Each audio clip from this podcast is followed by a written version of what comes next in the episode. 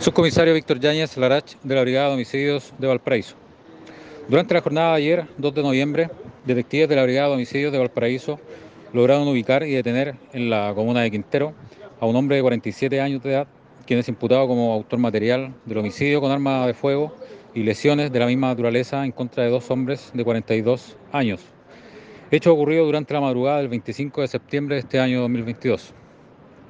Producto del trabajo investigativo durante esa misma jornada del 25 de septiembre se pudo detener en flagrancia al primer involucrado como imputado en este hecho, un hombre de 42 años.